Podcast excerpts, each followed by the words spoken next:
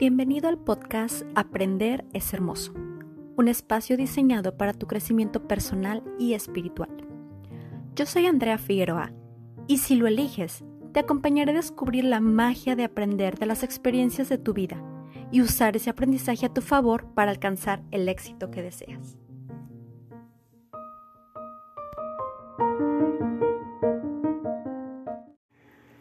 Hola a todos y bienvenidos una vez más a Aprender es Hermoso.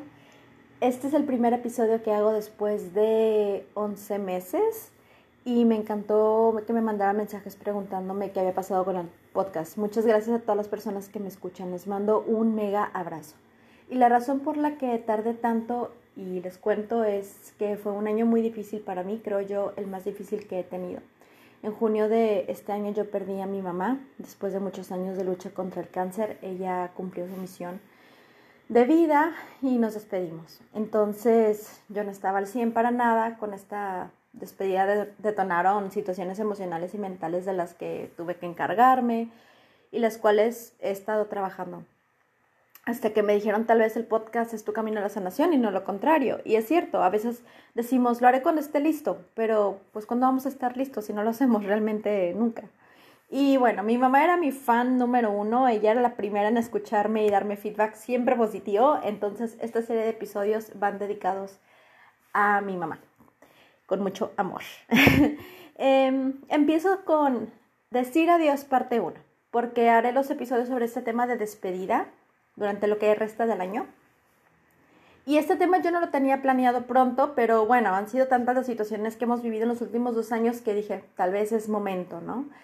Em, el 2020 trajo dolor, sufrimiento, fue un año de romper cosas, terminar cosas, cambios, muchos cambios, de preguntarnos qué valía la pena realmente en nuestra vida. Y el 21 yo siento que vino más, más fuerte, trajo consigo una oleada más grande que si bien eh, sí podemos salir más y socializar, ¿no? Eh, más que, que el año pasado, pero nos quedaron heridas y moretones que hasta el día de hoy duelen mucho. Y es como si viéramos la luz por primera vez. Es muy doloroso. Entonces, si volteamos a ver lo que hemos vivido este año, wow, em, mucha gente perdió su trabajo, otros familiares, amigos, relaciones, dinero.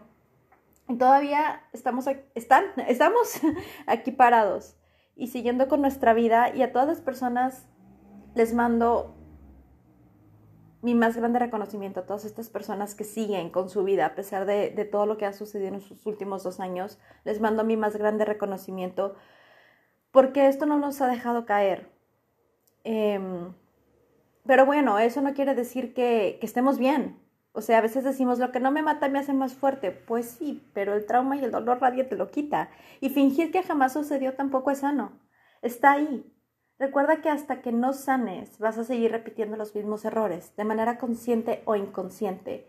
Entonces, fingir que no te duele, lo que ya no tienes, no es sanar, no es liberarte. Y así jamás te va a llegar lo que deseas en la vida. Hay que reconocer que estamos lastimados y que no tiene nada de malo. Y es por eso que hice esta serie y te voy a acompañar en tu proceso de despedida y sanación. Entonces, hoy te invito a que mires hacia atrás. Siéntate y haz una lista de todo aquello que perdiste y que no has sanado, ya sea alguna pareja, algún amigo, algún familiar, algún proyecto, algún trabajo, alguna cantidad eh, monetaria, algo material como una casa o un carro, eh, puede ser incluso algo pequeño, tal vez perdiste un suéter que te gustaba mucho y te dolió, porque a veces sucede. Em, y no tienes que empezar con el 2020, vete más para atrás.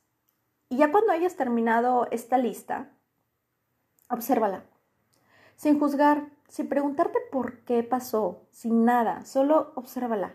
Y si salen recuerdos, déjalos fluir, y si lloras, te ríes, te enojas o sale cualquier emoción, déjala salir déjala fluir, obsérvala. Hoy vamos a enfocarnos en esto, en observar, en, darnos cuenta de que sigue ahí, porque si lo escribiste es porque todavía te duele. Entonces, solo observa la lista y déjate fluir por unos minutos.